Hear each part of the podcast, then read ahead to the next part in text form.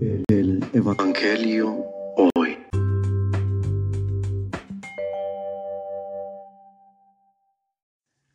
Del Santo Evangelio según San Lucas. En aquel tiempo, después de que Jesús leyó en la sinagoga un pasaje del libro de Isaías, dijo, Hoy mismo se ha cumplido este pasaje de la escritura que acaban de oír. Todos le daban su aprobación y admiraban la sabiduría de las palabras que salían de sus labios, y se preguntaban, ¿no es este el hijo de José? Jesús les dijo, seguramente me dirán aquel refrán, médico, cúrate a ti mismo, y haz aquí en tu propia tierra todos esos prodigios que hemos oído que has hecho en Cafarnaúm. Y añadió, yo les aseguro que nadie es profeta en su tierra. Había ciertamente en Israel muchas viudas en los tiempos de Elías, cuando faltó la lluvia durante tres años y medio. Y hubo un hambre terrible en aquel país. Sin embargo, a ninguna de ellas fue enviado Elías, sino a una viuda que vivía en Serepta, ciudad de Sidón. Había muchos leprosos en Israel en tiempos del profeta Eliseo. Sin embargo, ninguno de ellos fue curado, sino Naamán, que era de Siria. Al oír esto, todos los que estaban en la sinagoga se llenaron de ira y levantándose lo sacaron de la ciudad y lo llevaron hasta una saliente del monte, sobre el que estaba construida la ciudad, para despeñarlo.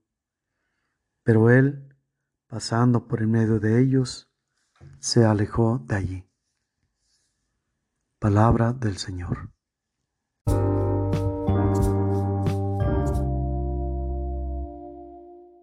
Reflexión. Podemos encontrar una confrontación en este texto del evangelista Lucas en la persona de Jesús, centrado en la frase de nadie es profeta en su tierra. Por una parte, podemos deducir que aquellos a quienes Dios dio la distinción de tomar de ellos el profeta no fueron dignos, pues no valoraron aquel que Dios les envió. Y no lo valoraron por estar influenciados por la ordinariedad de su vida, porque aquel que era uno de los, de los de ellos no podía, o mejor dicho, no podían aceptar que de cierto modo fuera mejor que ellos.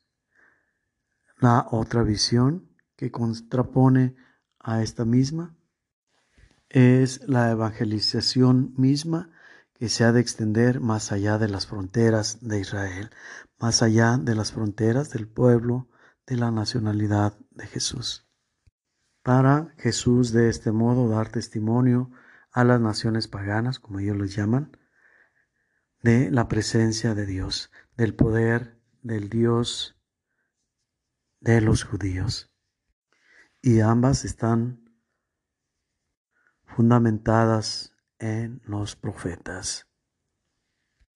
Tanto el pueblo rebelde que Dios está al tanto de su avance muy de cerca, como aquellos extranjeros que también fueron formados y son guiados por Dios. Y Dios lo anuncia plenamente de esta manera y lo que tienen en común estos dos elementos contrapuestos es lo ajeno que es el pueblo de Jesús en la primera situación para con Dios y en la segunda para con los extranjeros. Y aquí la propuesta de Dios es ponernos nosotros, analizarnos y situarnos en la misma situación, valga la redundancia, de este pueblo. ¿En qué momentos hemos sido nosotros incapaces de valorar lo que tenemos y en qué momento hemos sido capaces de no valorar a las personas que no forman parte de nuestro estatus, de nuestro grupo social, de nuestra comunidad, de nuestros diferentes grupos. Y el llamado es a que busquemos subsanar estas carencias, poniendo más atención a la obra de Dios, poniendo más atención a aquellos que están cerca de nosotros, para descubrir de qué manera Dios a través de ellos obra en nosotros y nos habla a través de los mismos. Por otro lado, hemos de voltear a ver a aquellos que están fuera de nuestra identidad y reconocerlos también como semejantes, reconocer que ellos también son dignos del auxilio y la asistencia de nuestro Señor.